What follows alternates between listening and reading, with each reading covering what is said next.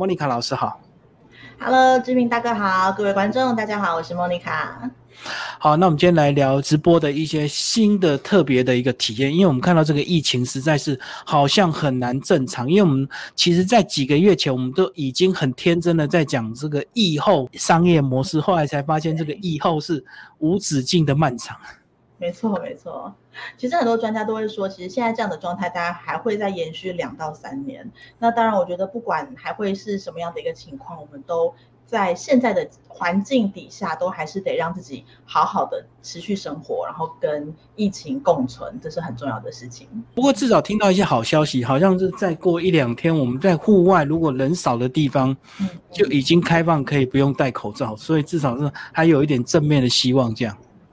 对啊，其实我觉得不管啊接下来规定啊是开放还是可以要持续带着，我觉得保护好自己很重要。因为如果说户外人很多，那我自己个人的建议是，就是人多的地方 不要去。我觉得是保护自己啦，保护自己也保护其他人。好，那接下来我们就来聊最近这几个月，其实呃直播已经也走了好几年哦。那对，我知道，当然有一些人赚到钱之后，他就会一直持续，而且他一直壮大。很多拍卖的这个 丢丢妹啊，或者是像连千亿这种这个超级大咖的，可是好像很多人就会慢慢的就退出市场，对不对？嗯，呃，其实我我觉得应应该要先定义一件事情，是大家把直播这件事情是。的目的性是什么？如果今天你做直播的目的是为了要赚钱，那当然可能因为你没有赚到你想要的钱就离开了。那有些人想要做直播的目的是被看见，而让他就是透过直播被看见之后，为自己带来其他的合作机会。那这样直播的本身有没有为他带来实质收入，那就是可以被考虑的。所以呃。如果说大家都有一个理解，就是直播是行销工具的其中一种，但是你带着行销的策略来思索，说我如何去运用直播的话，那其实我觉得这是另外一个不同的思考面向。嗯，好，那我们就来讲这个被看见这个部分。我觉得，如果以被看见来讲，这个如果你只是单纯这个享受在自己，呃，这个画面的一个露出，但是你没有去精进里面的一些直播的技术，或者是你讲话的这些内涵，其实它的影响力是会很有限，对不对？虽然你会，你还是会得到一些经验，你会讲得很高兴，可是会你要吸引人家点下去，甚至把这个直播好好的完整看完，其实是有点困难的。没错，因为我打个比方好了，今天假设是啊国师老唐老师开直播，那今天就算他就是在一个很简陋的地方用手机开，也没有什么灯光，那因为他自己本身已经是一个很大的 IP 哦，很有影响力的人，所以他的直播流量一定会非常高。对。但是就像金明大哥刚刚讲的，如果今天我只是一个素人，而我却只是用一只手机，然后。一个脚架，然后很随意的开了。那即便你有很棒的内容，那被看见的机会也会很少。因为现在是眼球的时代，当我们在这样滑滑手机，不管你在滑啊，脸书也好，滑 YouTube 或甚至你滑 IG 也好，这样滑过去的时候，画面的精致度。很多时候也都会是成为网友愿不愿意停留下来观看你的主要目的。因为我们刚刚讲的这些，其实他们前面都已经经历过他们这个呃磨练期啊，所以他们已经成熟到一个程度，所以即使他在用在阳春的设备，还是会有粉丝想看他到底讲什么内容，因为他着重的是他讲出来的内容。对对对。对，可是如果像假设我，比如说像我自己在做直播好了，或者是说给我的学员们的建议呢，在新手接触直播有五个很大的要件。第一件事情就是呢，呃，画面要干净，所以真的没有啊，像比如说我今天在我的办公室，那我就把我的后面的的白板刚刚写了很多乱七八糟的，就是笔记啊什么，好把它把它弄干净之后，你让你的画面看起来是干净明亮的，那自然在视觉上面就觉得比较舒服。那第一个呢，画面干净。第二件事情，主题要明确。今天我要聊的是什么呢？啊，我今天是想要分享我们正在聊的直播的主题，还是我今天就是啊，我想要唱歌？好，今天我想要聊的是某一件啊职场上发生的事情。好，主题要明确。那再来啊，画面要干净嘛，主题要明确。然后第三件事情是镜头其实要稳。因为其实很多人会忽略这件事情，想说用手持其实也可以做直播，可是你这样手拿着呢？还是会晃的啊，所以画面对对，所以就是这这三个要件啊，画面要干净，主题要明确，镜头要稳。那如果可以的话，会建议大家要打光因为当你打光之后呢，你知道一白遮三丑，一黑毁所有啊，所以当你打上光之后，也会让你的画面看起来是比较明亮的。而第五件事情就是讲话要大声，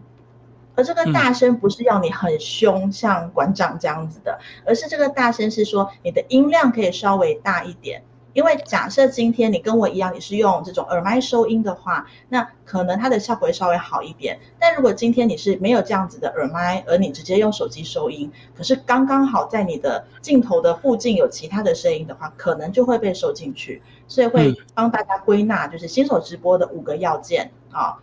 画面要干净。主题要明确，镜头要稳，然后要打光，然后讲话要大声啊！这五个要件，其实你都把它具备了的话呢，你的直播其实就已经会比一般的直播，但是加分一些，然后也会比较吸引人。就是在你还找不到你的定位跟内容之前，至少你这五个基本的要素你要掌握住，才比较吸引，让人家看得下去。要不然真的有时候你看到一些乱七八糟的直播，看一两秒你就划掉了。很可惜，对不对？对，所以刚刚才会讲第二个，为什么主题要明确？那我觉得去盘点你自己个人要有哪些特质或者是专长，那个也也也许它就是另外一个课题。可是这五个要件，我们都可以先把它记起来，然后就可以帮助到大家之后在做直播节目的时候啊，就可以制作出一个比较有质感的直播。对，那个内容可以慢慢设计，或者是随着你的经验的累积，你会越来越。流畅，或者是你的这个思绪会越来越清楚。可是前面的一些基础的概念，只要你通了，你就会注意到。那如果你不通的话，你真的永远都搞不清楚为什么你的直播触及率或点击率或观看的人这么少。真的一定是有一小部分你没有注意到。嗯，没错，没错，没错。其实我们最常看到的就是收音的部分，这个是我觉得是最大的败笔，因为我们有时候都习惯手机开静音，因为我们不习惯随时打开声音会吵到别人，或者是那个赖突然叮咚。那我为了看这个直播，我是不是有时候我们一瞬间就要把声音调得很大去听？结果你一听，结果都是杂音，你就会疯掉，你知道吗？对，没错，这其实非常干扰，尤其是你到户外做直播的时候，这件事情一定要被克服。好，那其实直播现在也慢慢越来越多的应用，其实包括一些商业电视台也是二十四小时电视新闻台都在直播。呃，那就你这边，你们后来又有做一个什么样的直播的一个尝试？嗯。好，其实是啊，这个故事呢要从八月份开始，因为我就发现，因为三级，然后后来虽然降了二级，但是真的大家都被闷坏了。对。然后我自己的直播节目多维度讲堂，我们也在思索说，哎，还有哪些主题是可以啊，透过这个节目带给观众一些，不管是娱乐也好，或者是疗愈，或者是疏解，又或者是一些知识性的呃得到。所以那时候我们八月份开始呢，就做了一个计划，是啊，透过镜头带你飞。那当时我们前面啊八月份做的主要跟旅游有关，所以我就邀请了啊，比如说我们在东京的朋友，我们直接跟他做连线。然后那这个朋友呢，他也非常的啊，算是很细心，因为那时候刚好是冬奥的期间，所以他就在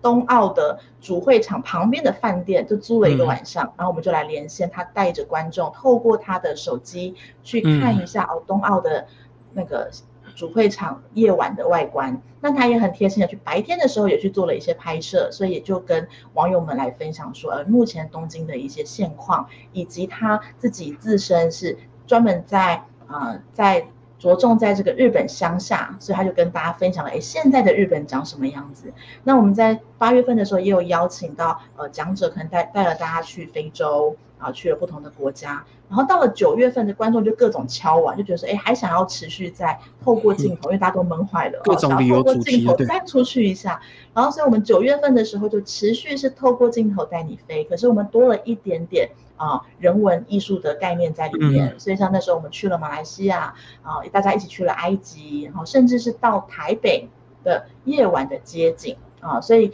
在透过每一集讲者的分享，就是他们曾经到了这个地方，看到了什么样的景色，那他对他来讲，他得到了一些啊哪些启发？然后我们在上个哦，这个应该说上个月了，因为已经现在十月了嘛，在九月份的时候，对我们跟时报出版也有合作了一个白出版社玩出版啊，因为它这个是一个计划，叫做走读台湾。那我们当时的设计就会变成是，我们带着大家实际出外景啊，走访到那个万华万华老街，对对对，带着大家，因为其实想到万华，可能很多人比较想到的是呃龙山寺，然后或者是所谓的 Manga，但是 Manga 其实我们后来走走完才知道，原来长长的万华北中南三区的叫法都不一样啊，不是整个万华都叫 Manga 的。然后当时就邀请了啊他们在地的导览导览老师 Kevin 老师带我们到山水市场。然后现呃现在的新富町文化馆那一区，然后去走说哦，原来在万华人在地的生活是什么样子的。好，所以第一集我们做的这样尝试，就是我跟着导览老师，我们一起走了一圈，然后我们的这个呃导播就拿着相机啊帮我们做了这一段直播。直播。第二次呢，对对，第二次呢，我们的做法是啊，我跟老师是异地连线，那我在摄影棚，那老师在。在剥皮寮那边来帮大家做一些，对对，我们等于是两端，然后老师在我我在摄影棚，老师在老师在剥皮聊跟观众们然后做分享，然后接下来呢，我们就画风一转，转到了呃另外一个室内的场景，那我一样是在啊在时报的嗯一个角落，然后但是呢另外一端我们就连线到了时报本铺，然后再聊这个啊活字版印刷。那我觉得这样子，实际上透过镜头带着观众去看一些景色，是更有趣的一件事。因为像我们八九月所做的事，我已经去过了，我去过了之后把它拍回来跟你做分享。我看到了什么？那可能你提问，你提问了以后呢，我们再做一些回复。可是如果今天我是直接 online 在现场，我直接带着。就是带出去了，然后那在这时候网友的一些提问，我们其实就可以及时性的现场马上做回复。那比如说网友会问说，诶，那这个字总共有多少个数量？然后它的一些状况，那我们就可以很及时性的呢，请啊解说的老师来做分享。所以这样子某种程度上就真的是非常像你是透过镜头来做一段线上的旅行。嗯嗯，而且走读台湾只是第一步，那第二步其实呢，如果有很多国外的朋友，他们在当地的国家也可以，如果只要有良好的手机的通讯，其实也可以直接跨国的一个线上直播，然后直接带着当地去看，比如说火山爆发，现在有个朋友刚好正在火山爆发口，马上开直播就可以跟我们连线这样子。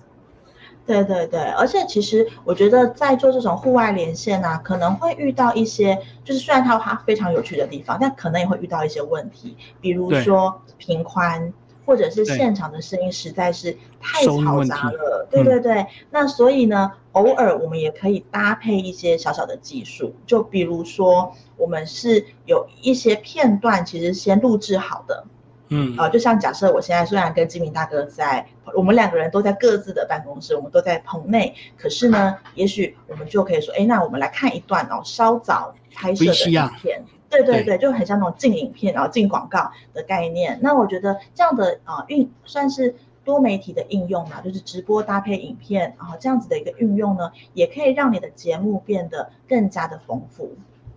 不过你刚刚讲到一个重点啊，就是频宽的问题是，没错，呃，比较难克服，因为毕竟在外面讯号当然就可能正常或不正常。对，除非你是在都市，大部分现在手机都可以跑到五 G。那如果你在乡下地方，可能那个四 G，甚至有些没信号，只还降到三 G 的，只能打电话的那种信号。那再我觉得还有一个问题就是。就是收音的问题非常重要，因为大家没有字幕，唯一就是只能靠声音来听。我觉得这两大问题啊。那至于那个光线就还好，因为户外我们就是要看自然光，也不用刻意去打光了。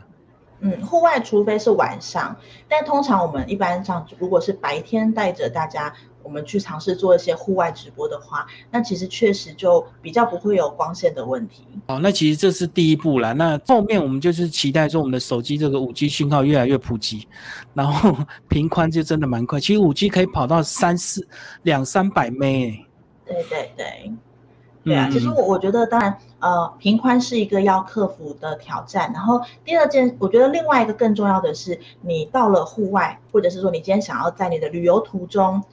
帮开直播跟你的好朋友做分享，或者你想要录一些影片的话呢，我们必须得先思考一件事：是你想要拍什么？对，最怕的就是你人都已经冲去了，可是你没有想好要拍什么，可是有一些风景可能就只有一生就只有这么一个机会到那边。比如说刚刚志明大哥说的火山火山爆发，对我可能这一辈子就只能看这一次，然后下次什么时候来也不知道啊。所以如果你已经有一个计划，你想要到。啊，比如说户外，或者是说到某一个很特殊的景点，当你去旅游的时候，你也想要把这些画面留下来。其实我真的非常鼓励你们，可以先思考哪一些画面我一定要拍到，或者是说在哪一个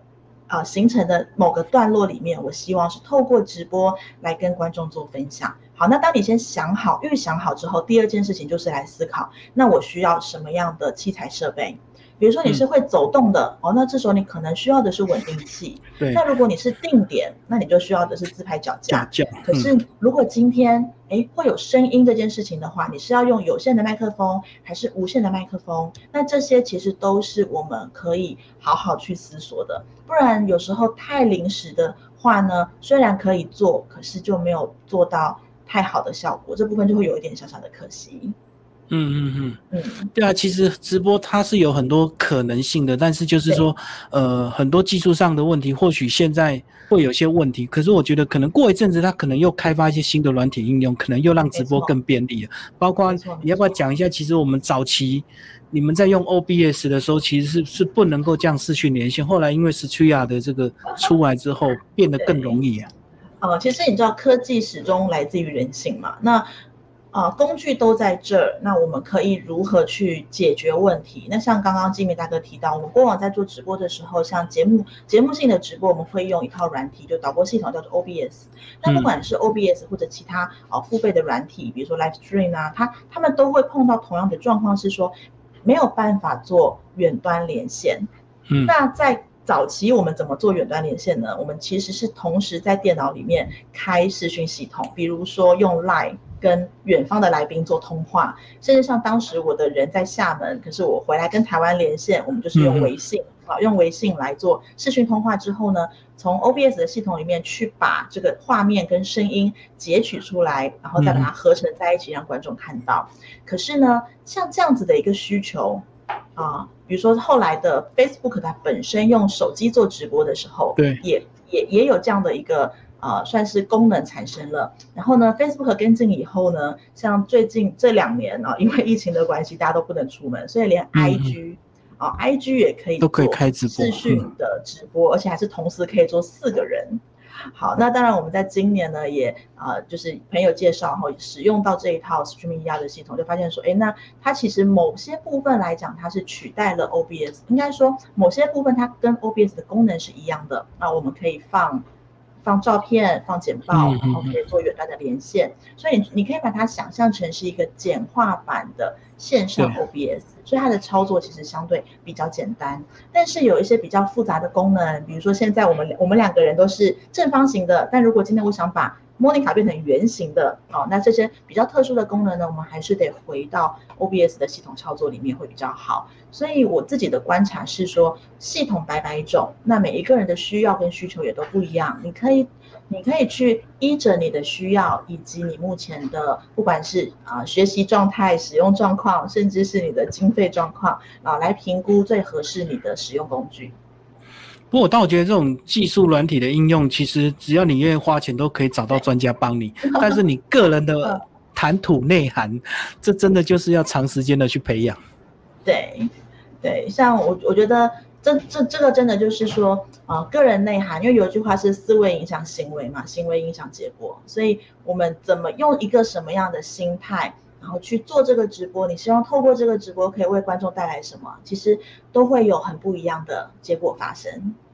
而且我觉得这个有时候你不预期什么结果，但是你因为你的坚持或执着，或者是这个不停的努力进修，可能会带来意外的收获。可是那如果说你太执着于你要的这个结果，可能你还没做到那个样子，你就已经放弃了，对不对？因为你比如说你很很羡慕人家那种直播带货赚大钱。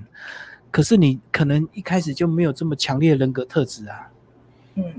其实坦坦白讲，我觉得关于直播带货这件事情，当然现在坊间很多的啊很多的人都会觉得说，每个人都有机会成为百万直播主，因为开直播这件事情本身真的不难。但是这当中其实需要很多的机缘跟努力。就像你看哦，你刚刚金明大哥提到，目前大家知名的百万直播主，可能就万中取一哦，一个人千亿，然后一个丢丢妹。可是他们做了哪些努力呢？哦，他们过往可能每天做直播一次就做六个小时、八个小时。对，没错。他对于商品得非常的了解，要到熟悉程度去做一些熟悉。那他们做的这些功课，如果你也想跟他一样月入好百万或千万的话，你能不能够做到跟他们一样的努力？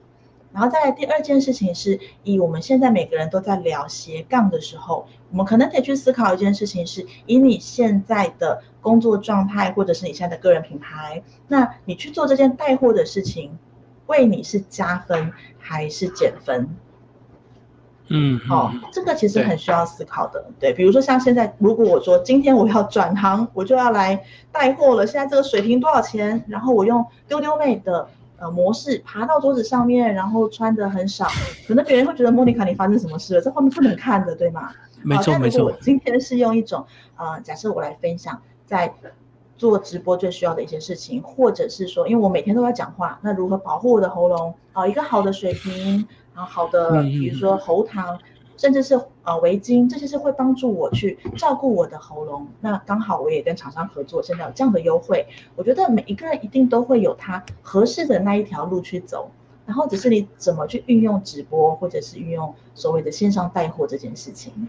所以你这样讲，其实第一点就是要先了解自己，你的人格特质适合什么，你千万不要乱学。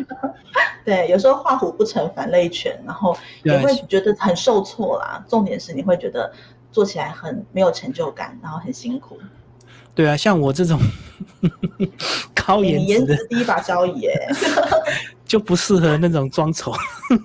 对呀。好了，今天非常谢谢莫妮卡老师，简单跟我们分享这个最近直播的一些现况，以及他们正在尝试的一些新的直播模式。好，谢谢莫妮卡老师。好，谢谢金大哥，谢谢大家。